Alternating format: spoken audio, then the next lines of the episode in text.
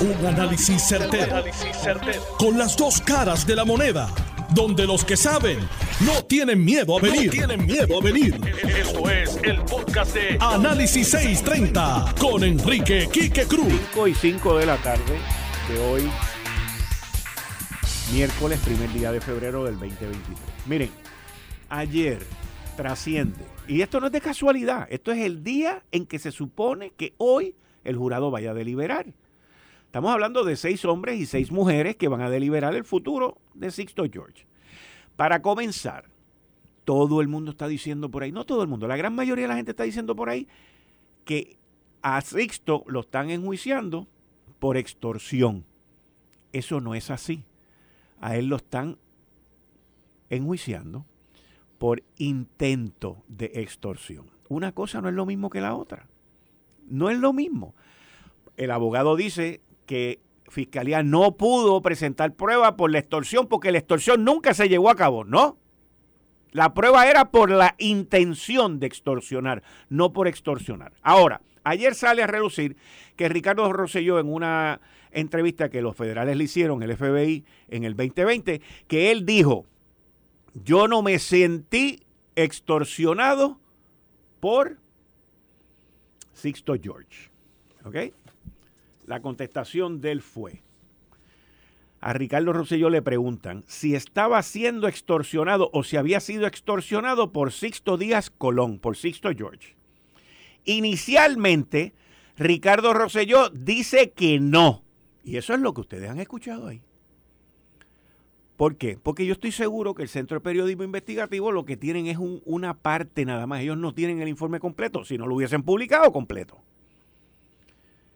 Pero más adelante, en esa entrevista, de momento, Ricardo Rosselló dijo lo siguiente, o algo parecido.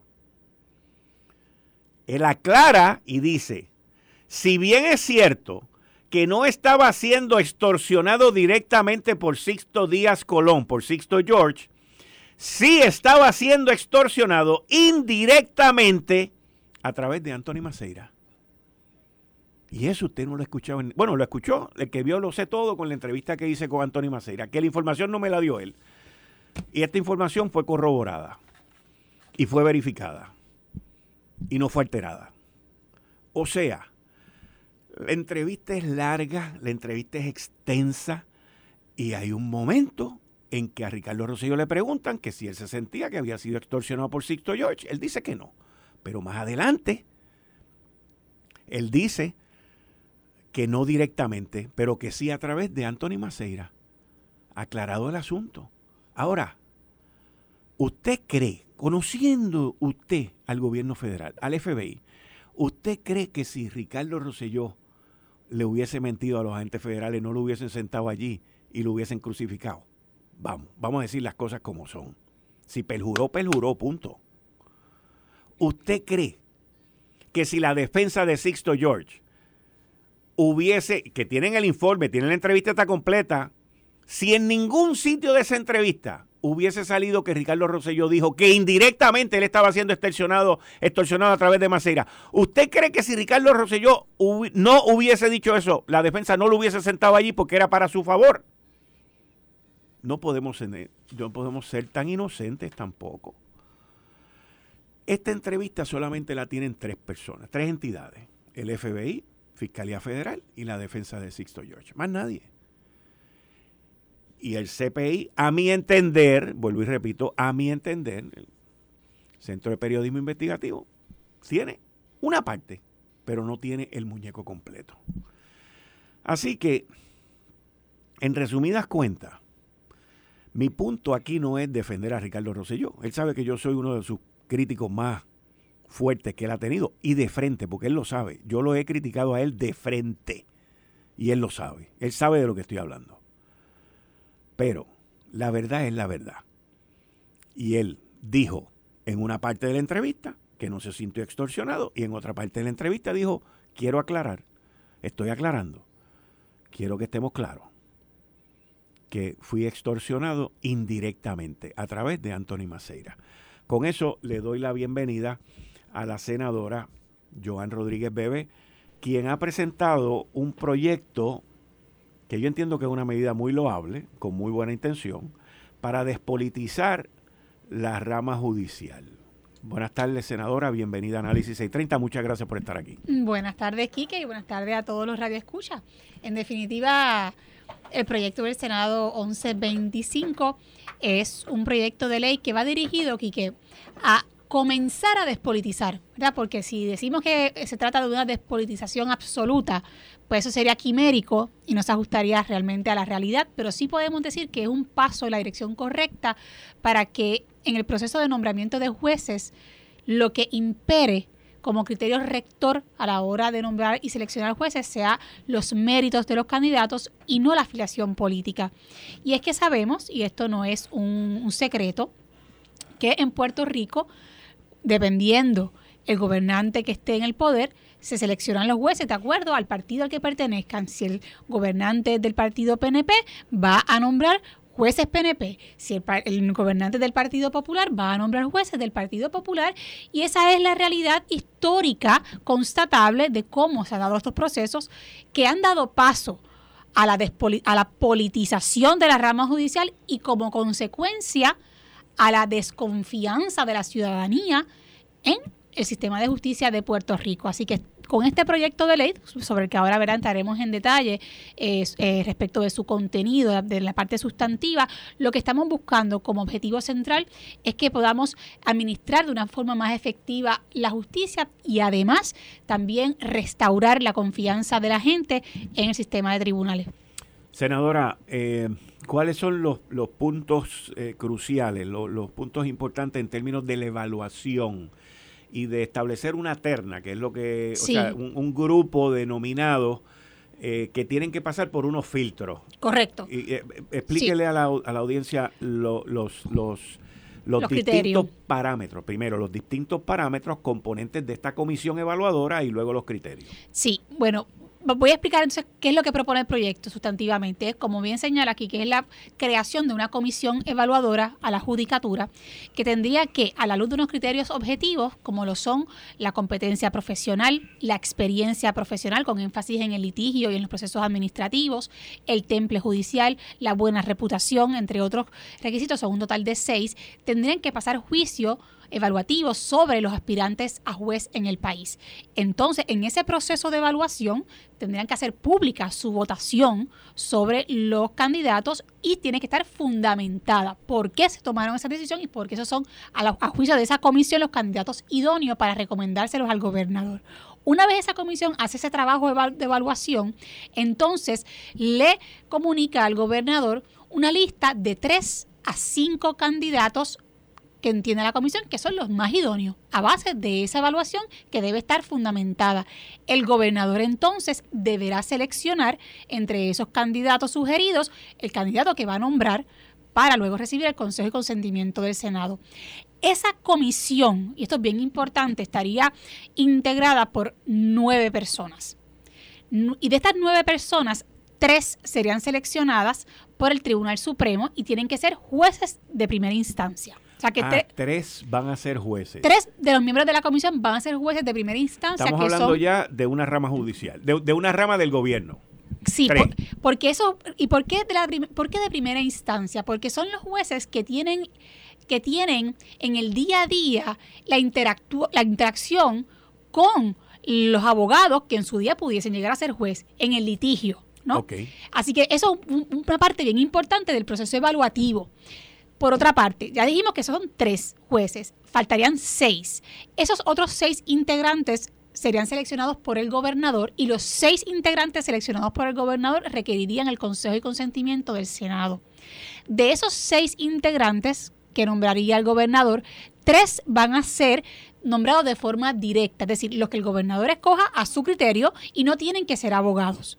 Pero los otros tres que selecciona el gobernador van a estar filtrados a través de una lista de sugerencias eh, sometidas por las escuelas de derecho de Puerto Rico y por las asociaciones bona de abogados. Tienen que ser ahí entonces un abogado debidamente admitido en la práctica de la profesión en el país.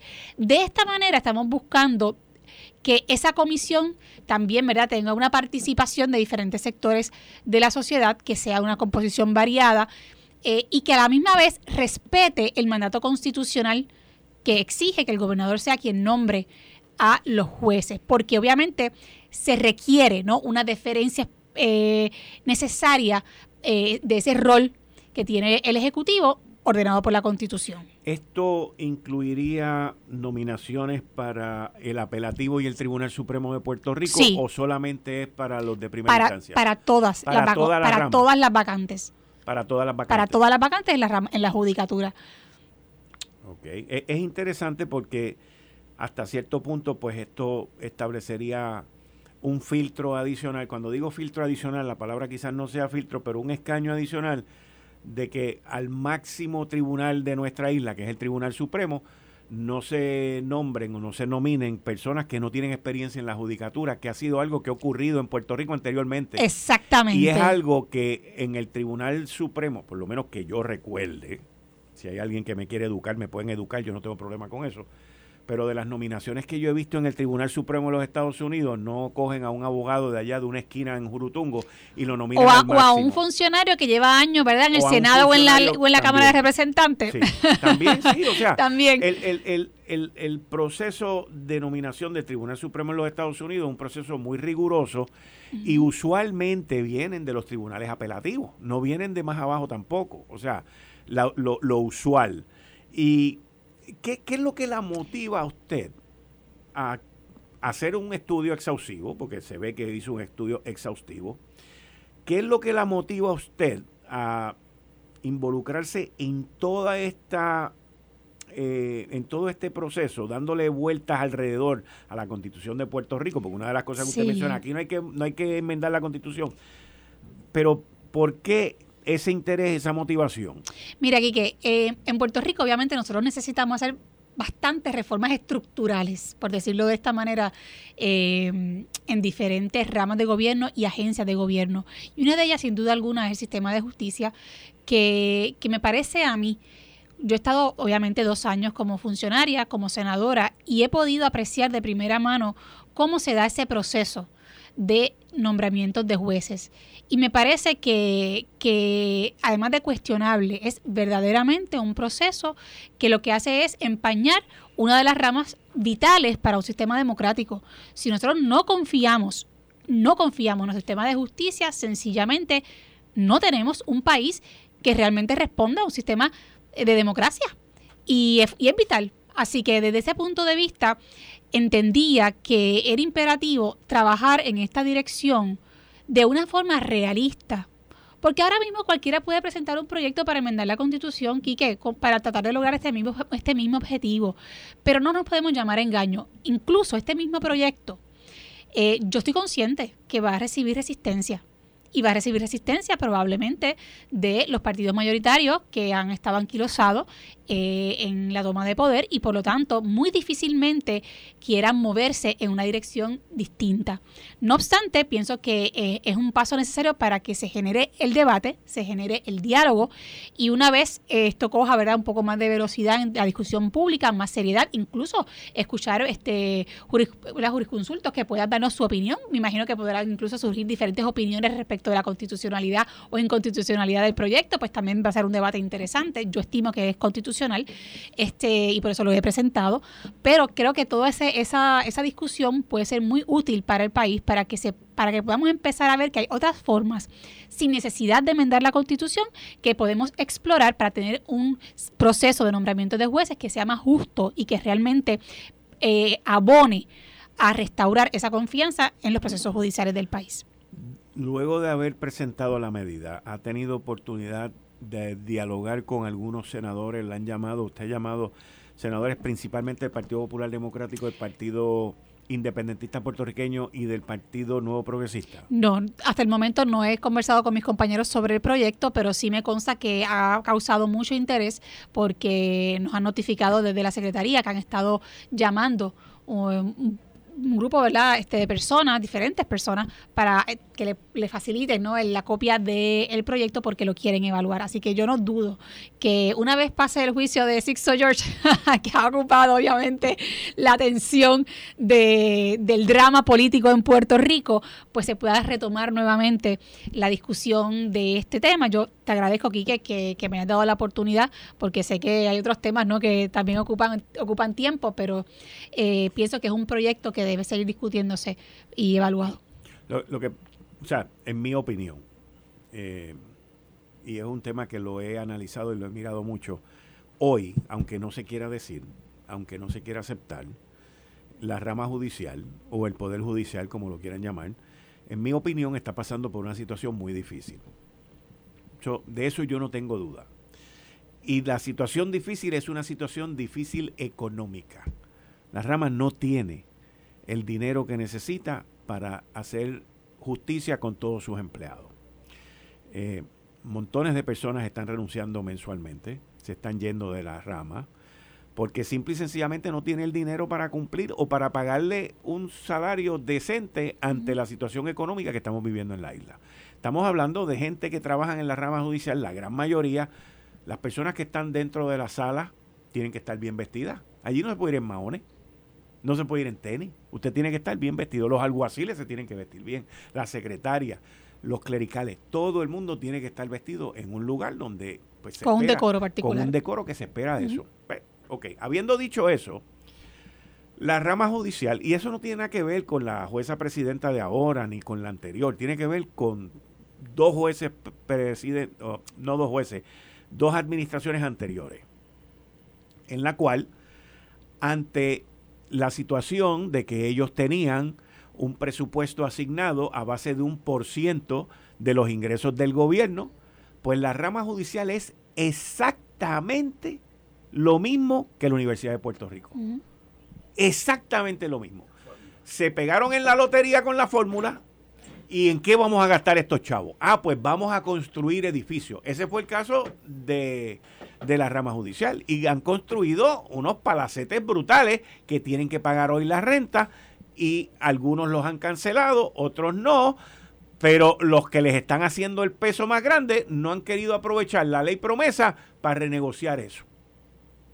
No lo quieren hacer y no lo van a hacer. Puede ser una cuestión jurídica, que la constitución dice que hay que respetar los contratos, pero es que los contratos cuando tú estás en quiebra no se respetan, se negocian. Y ahora mismo la rama judicial tiene ese problema económico que no tiene con qué pagar. Y no tiene con qué darle un aumento de salario a los empleados, que tampoco ganan mucho, by the way.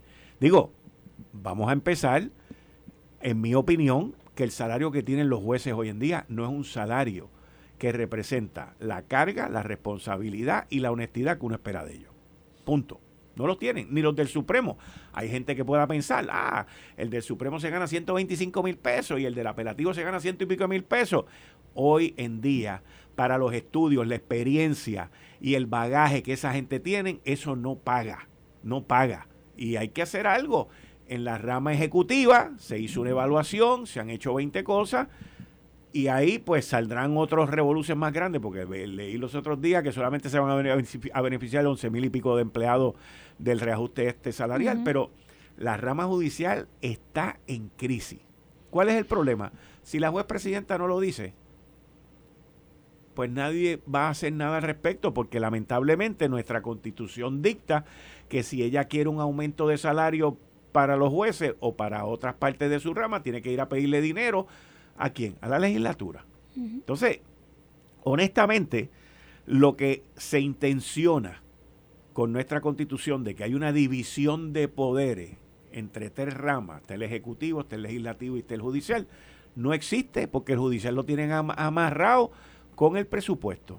Sí, digo, esa es otra mirada del tema, ¿no? Y está sumamente interesante, sobre todo a la luz de esa de esa concepción de la separación de poderes. Claro, también se pudiese plantear de diferentes formas, porque sabemos que el presupuesto del, del, gobierno, ¿verdad? Pues la Cámara tiene injerencia en eso y el Senado. Pero específicamente en cuanto a la rama judicial y esa relación con, con, o el tema de la separación de poderes, que es un tema que a mí me interesa muchísimo y lo he traído a la discusión pública en diferentes ocasiones con diferentes proyectos y este, incluso con pleitos en el tribunal precisamente, eh, Quique, este proyecto que estamos discutiendo hoy, que es el 1125, también tiene como, como telón de fondo el interés que yo tengo en proteger esa separación de poderes, porque ahora mismo la rama judicial para otras instancias, también se ha convertido, digámoslo así, en un brazo del Ejecutivo. Entonces, según ahora mismo se están nombrando los jueces, que básicamente es de dedo por parte del gobernante, lo que no ayuda a que se respete esa separación, sino todo lo contrario. ¿Por qué? Porque entonces aquellos jueces que son nombrados por el Ejecutivo sienten que, no, que le deben a esa, a esa persona o a ese partido. Entonces eso eh, de alguna manera trastoca esa separación que debemos salvaguardar. Y así lo hemos visto y pudiésemos hablar otro tema sobre ejemplos concretos, pero que hoy no entran al caso y no me quiero meter en eso, no me quiero meter en esas conversaciones porque entonces cambiamos el, tema de la conversación. Pero debo decir que en el día de ayer se nombraron 26, eh, hubo 26 nombramientos a la, en el día de ayer a la, judicatura. Pero eso es nuevo porque llevaban tiempo sin nombrar jueces. Sí, pues ayer me informan, pregunté y este esa fue la información ¿Y cuántas vacantes? No no tenemos No tengo el número de vacantes en Puerto Rico. Yo tengo entendido que hay más de 50 o 60 vacantes de jueces. Pues mira, aquí que lo que lo que tengo Digo, eso es un número que, a mí me dieron, pero no no no ha sido corroborado, pero yo me imagino, entiendo yo, que dentro de los problemas y la estrechez económica que está la rama judicial, pues tampoco debe de estar queriendo que le manden más gente para allá porque no debe tener los chavos, los chavos para pagarlo. Bueno, pues la información que tengo es que en Puerto Rico se requiere una plantilla de 390 jueces, desde los jueces municipales hasta el Supremo. No sé cuántas vacantes hay ahora mismo de esas 390 este, sillas. Y su proyecto también plantea el eliminar esta cosa de jueces municipales y no, no, no, no, lo, no lo plantea eliminar. no, no, lo plantea. esa, esa, de eso en estos días. Pues no, en ese caso no.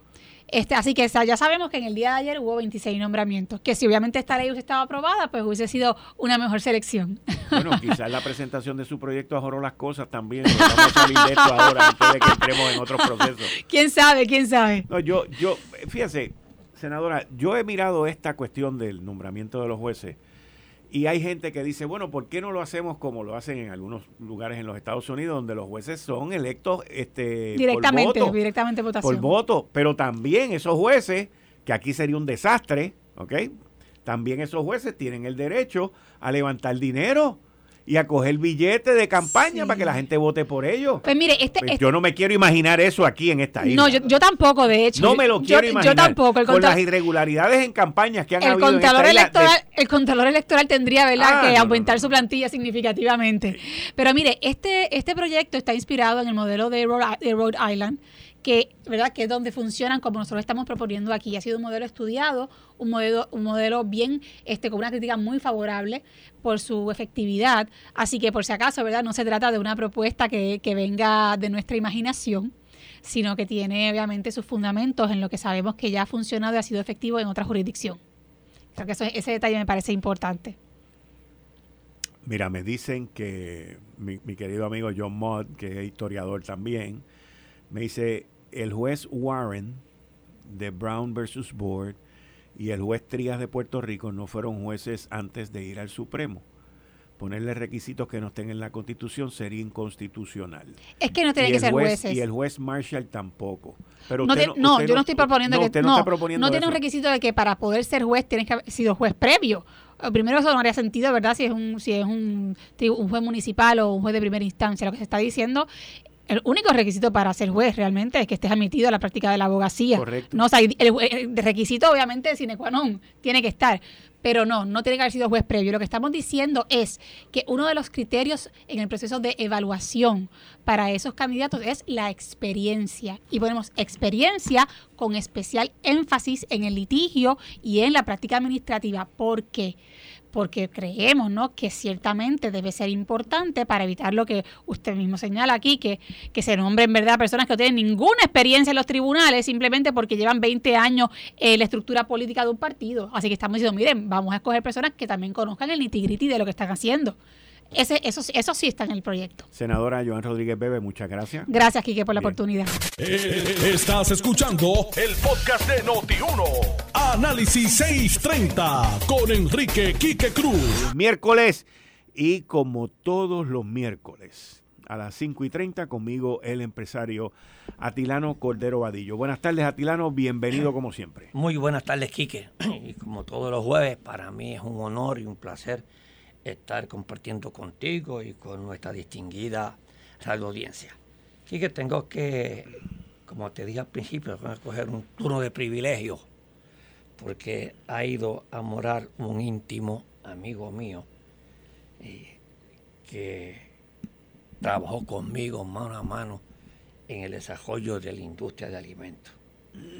Me refiero a don Santos Alonso Maldonado. Voy a leer una estrofita de una esquela. Y Santos era cabarojeño de nacimiento, pero era un mayagüezano por adopción. Santos fue un hombre humilde, íntegro, destacado y líder dentro de la industria de alimentos. Era un trabajador incansable. No era extraño para nadie ver a Dos Santos en un supermercado con una escoba o con un marrón. Y esto lo viví yo con, con Dos Santos. Le vendí un supermercado y él mismo fue a tumbar el rótulo. Él no vino al supermercado a mí.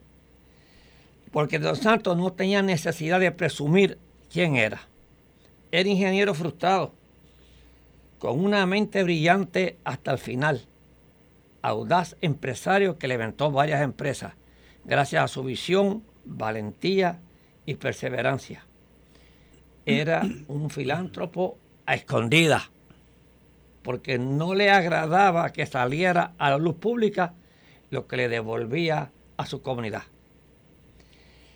Su gesta ha sido ejemplo para las generaciones de puertorriqueños del presente y será para los jóvenes del futuro.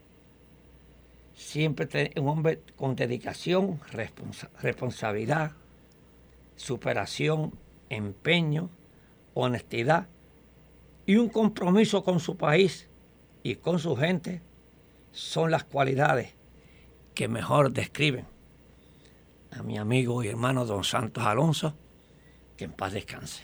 Que descanse en paz. Mr. Special.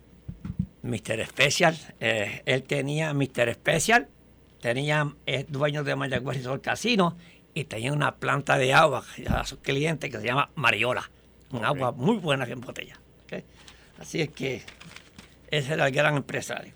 Así que eh, me adelantaste que la FED adelantó un cuarto de punto. Mira qué bueno con cuarto, porque muchos en la semana pasada estaban especulando que si la economía no es que si la inflación no bajaba iba a ser medio punto.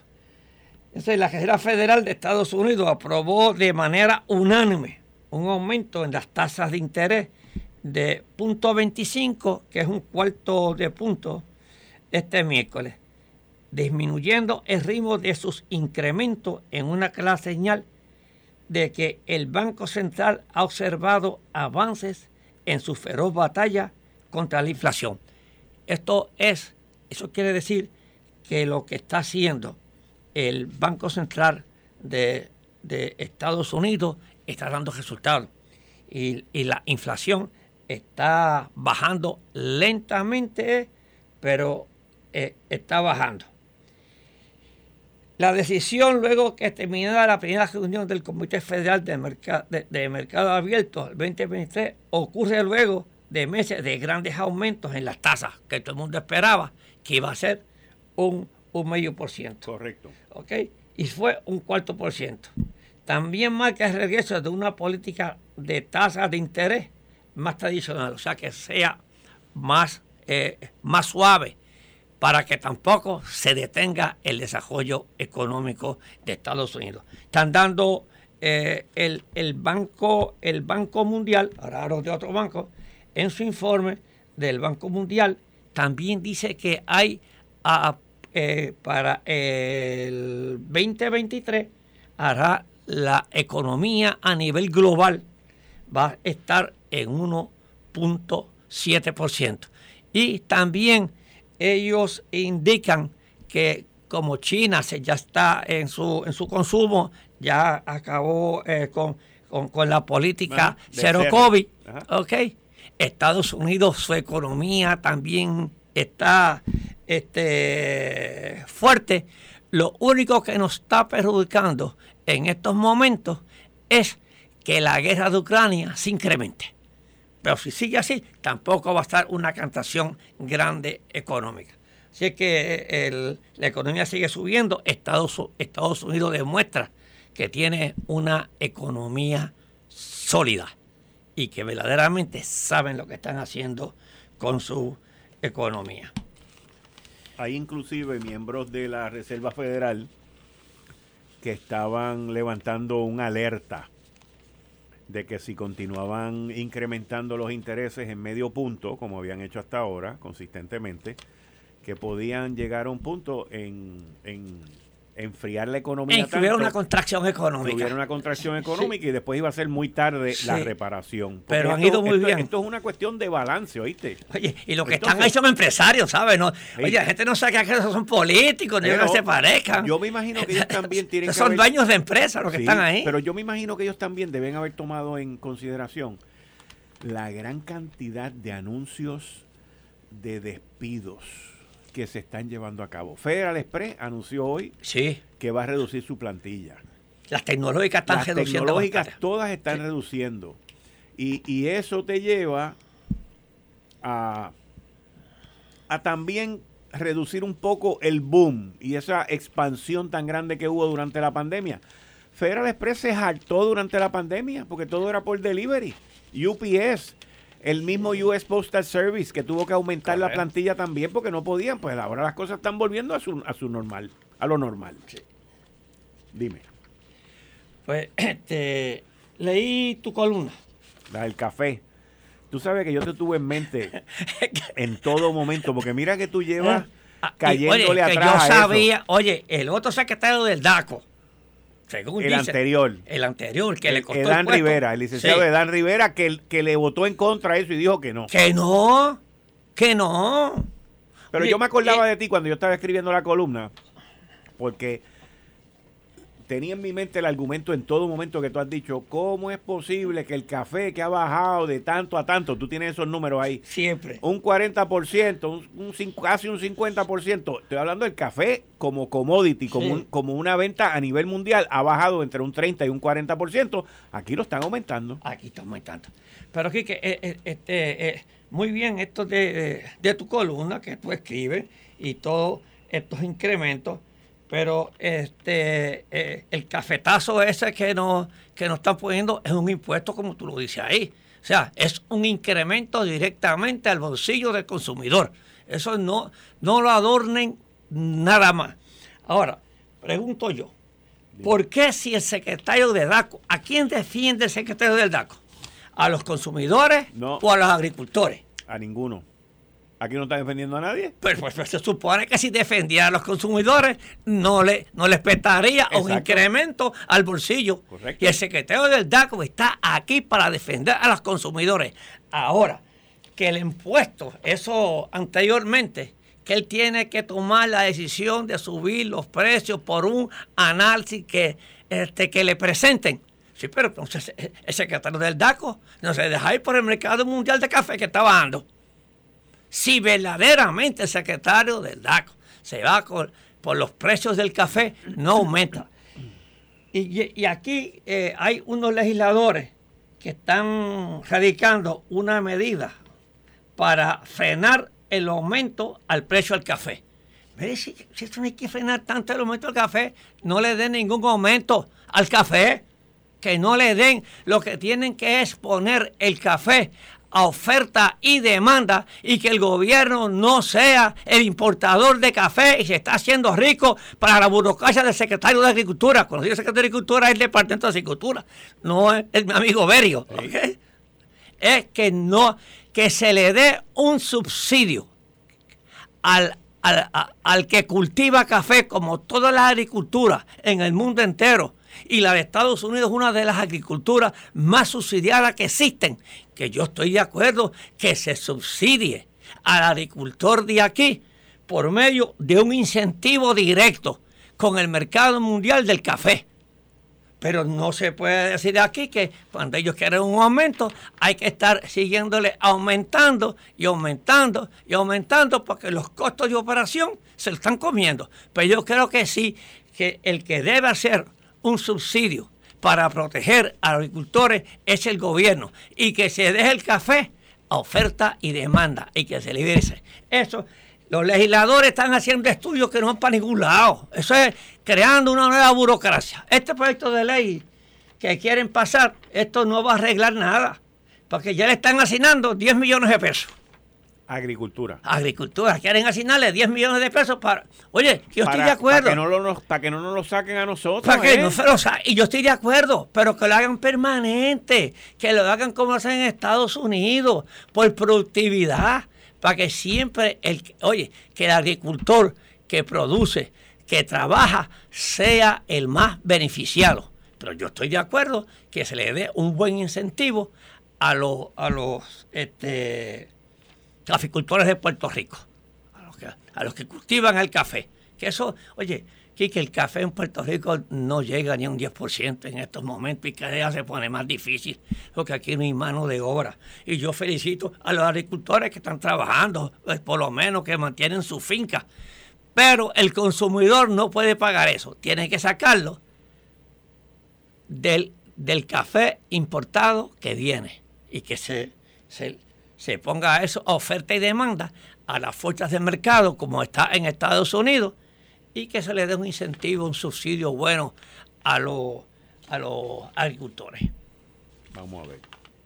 Vamos a ver en qué termina esa novela cafetalera. No, la novela cafetalera va a leer eh, el consumidor. Lo que tú dices, la novela cafetalera va a terminar en lo que tú dices, porque no hay otras ideas. No hay otras ideas. Es darle un impuesto al consumidor, porque es más fácil. Sube el precio. Exacto. Ese es, el más fácil. es la fácil. Sube el precio. para cuadrar el presupuesto. Para el presupuesto. Sube el presupuesto. Con un gobierno, papá, que no sabe qué hacer con el dinero. no sabe qué hacer con el dinero. La primera vez en la historia que el gobierno de Puerto Rico tiene tanto billete. Parece como si tuvieran una máquina de imprimir dinero. Una cosa impresionante. Como el tesoro. Mejor que el tesoro, porque allá están peleando, ya tienen 20 líos con, con los republicanos y con todo el mundo, ¿no? Aquí otra cosa. Ni la Junta de Supervisión Fiscal es problemática aquí. Así que ahí para poner impuestos, para poner impuestos, me Ah, para poner impuestos. olvídate, todo el mundo está a favor. Eh, hombre, poner impuestos es fácil. Ahora, Quique, también te digo, no todas las administraciones nos ponen un puesto, ¿verdad? Indirecto o directamente. Pero después viene la otra administración y no baja el impuesto. ¿Qué? Que le cogen un sabor. Y, oh, no, ahora le ponen la culpa a la Junta, que la Junta no los deja. Ajá. Ahora va a ser la Junta. La gasolina se quedó ahí permanente. La crudita. Para la crudita se quedó ahí permanente. El impuesto al inventario se quedó permanente. Eh, eh, el incontar se quedó permanente. No, aquí es donde más, aquí se paga todo. Como tú dices, hasta las gomas que no recogen, se paga permanente. Este esto de aquí es... Es impresionante, de verdad que es bien impresionante. Eh, este, nosotros somos víctimas del maltrato y nos gusta el maltrato. Y porque el gobierno nos maltrata. De todos, de todos los partidos nos maltratan. Nos maltratan, nos maltratan y nos maltratan. Oye, ¿qué, ah, pero aquí en único ellos se bajan hasta Jón. Es a los que vienen de afuera que les prometen villas y castillas. Eso sí, a eso hay que darle todo. Dime, Atilano. Estaba viendo, estaba leyendo hoy en, el Nuevo Día que, que, lo escribió, que tú tocaste ahora a tu entrada, que lo escribió Marga Paredes Arroyo y José Delgado sobre, sobre eh, eh, que termina la emergencia del COVID. Esto es negociado, pero yo creo que Puerto Rico se va a afectar, ¿sabes? Bueno, se va a afectar del dinero que está recibiendo adicional. que está recibiendo, ok. Dice... Eh, Pero es que eso son cosas que se sabían. según ellos, van a salir cerca de 20 mil pacientes del plan de salud del gobierno de Puerto Rico. Sí, ¿Y por qué? Porque no pueden darlo. Correcto. Este, limitar los servicios a los pacientes y que la isla deje de recibir decenas de millones de dólares. O sea, la isla estaba recibiendo bastantes millones sobre sobre el COVID, ¿sabes? Chico, pero es que todo el mundo sabía que eso iba a ser temporero. Mucho ha durado, by the way. Eso ha durado muchísimo, tres años en ese sonsonete. Oye, y te digo una cosa, como tú bien dijiste. Dime. Biden pidió hasta mayo, pero lo negoció para eso. Hasta mayo, más nada, pero eso ya. Eso, eso está negociado. No aguanta más. Eso está negociado. No aguanta más. Él personalmente, el presidente está negociando con el Congreso republicano. Acuérdense que estuvieron a punto de cerrar el gobierno hace poco. Claro. Y él no lo va a cerrar. Seguro que no. Él no dijo, vamos a reunirnos, vamos Sí. a hablar. Pues mira, una de las cosas que los republicanos llevan jorobándole la vida desde hace tiempo es con esa cuestión del COVID. Y él seguía pidiendo chavo y gastando chavo para el COVID cuando le están diciendo, papá, esto ya se acabó. Vamos para adelante, hay que seguir. Ahora, mira, yo te voy a decir una cosa, Tilano. Yo me quedé, me quedé bobo los otros días.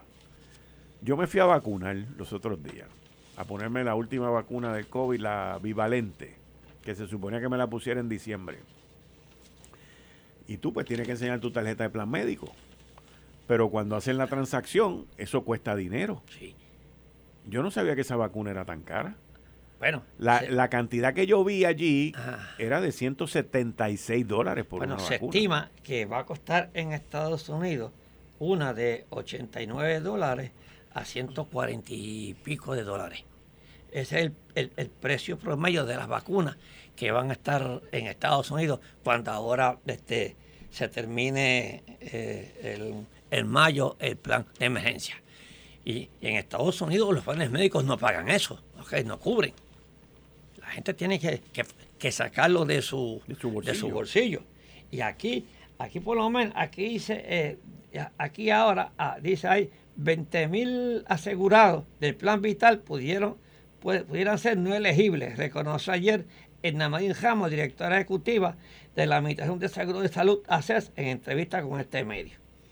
Los republicanos de la Cámara de Representantes Federal aprobaron ayer pese a la advertencia del presidente Joe Biden, que vetaría la medida una resolución que persigue terminar de inmediato con la declaración que existe una emergencia de la salud pública a causa del COVID. Entonces, negociaron hasta mayo.